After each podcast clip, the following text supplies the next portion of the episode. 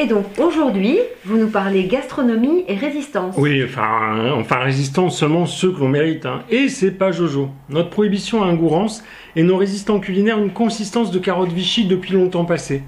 Avec la découverte des restaurants clandestins et les réactions qu'elles déclenchent, hein, nous n'avons pas fini de rire et de pleurer.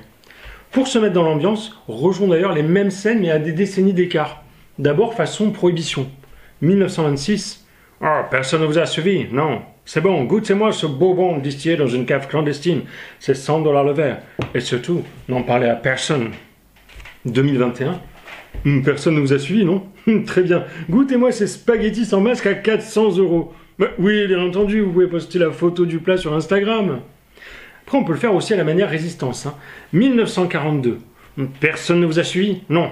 C'est bon, ok, on peut commencer la réunion. Vive la résistance Et bien entendu, cette réunion n'a jamais eu lieu. 2021 hmm, Personne ne vous a suivi? Non, c'est bon. Ok, on peut commencer le repas avec le plat de résistance. oui, bien sûr, le selfie avec le chef sur Facebook est inclus dans la note. Hein.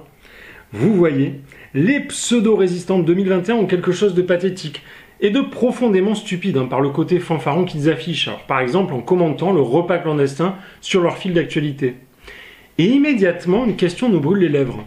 Doit-on les mettre à l'amende pour avoir enfreint l'interdiction ou devrions-nous leur proposer de les mettre dans une villa à Dubaï et de les filmer H24 c'est pas un peu dur là? Non, on a à peine effleuré le sommet à ce stade. Hein.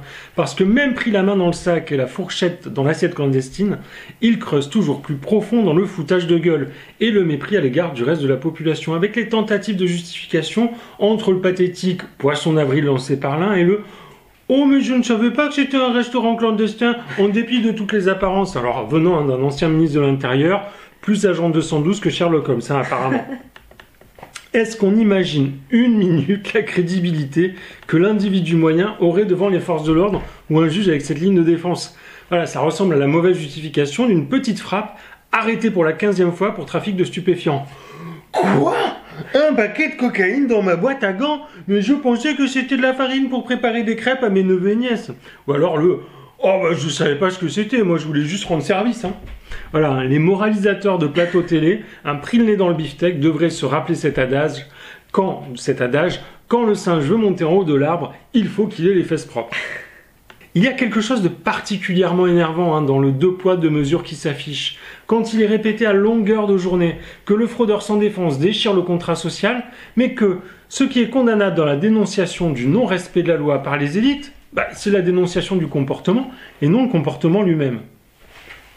Voilà, je, pose ça comme ça, mais euh, les résultats du récent sondage qui confirment le désamour pour la chose publique et la tentation extrémiste des quelques électeurs qui se rendent encore aux urnes, n'aurait-il pas un lien de causalité avec ce genre de comportement? Je sais pas, quelque chose qui aurait à voir avec, euh, mettons, l'exemplarité Ouais, je sais, ça fait un peu gros mot, j'en conviens. Mais voilà, hein, je, pose l'hypothèse là, hein, bien en vue, sur la table du restaurant, qui n'en est pas un, je le précise. Mais allons plus loin. N'y a-t-il pas un biais dès le départ avec cette prohibition de l'ouverture des bars et restaurants? Dans les ministères, les quartiers cossus, c'est restaurant tous les jours. Hein. On s'invite de maison en maison avec un chef attaché à demeure à la cuisine. Oui, mais les pauvres, ils ont les restaurants du cœur et les soupes populaires. Vous voyez, le deux poids deux mesures n'est pas là où on le croit. Salope pauvre. Alors oui, hein, les pauvres ont les restaurants du cœur, mais alors à Minanti, non, ils n'y vont pas de gaieté de cœur. Hein. Il n'y a pas d'invitation secrète. On y va quand on a fait un tirail de trop et vous seriez déçu du menu. Hein. À vrai dire, c'est comme un restaurant Ikea. On vous donne les ingrédients, il faut les assembler vous-même. Vous devriez aller voir un genre rendez-vous en terrain inconnu. Et ainsi, confronté à la réalité, plutôt que d'utiliser une vieille technique consistant à livrer quelques lampistes une fois le pot-au-feu découvert pour laisser voir que la partie émergée de la salade iceberg, vous pourriez utilement lancer une vraie prohibition, celle contre la pauvreté, et une profonde résistance à l'idée de se mettre au-dessus des lois.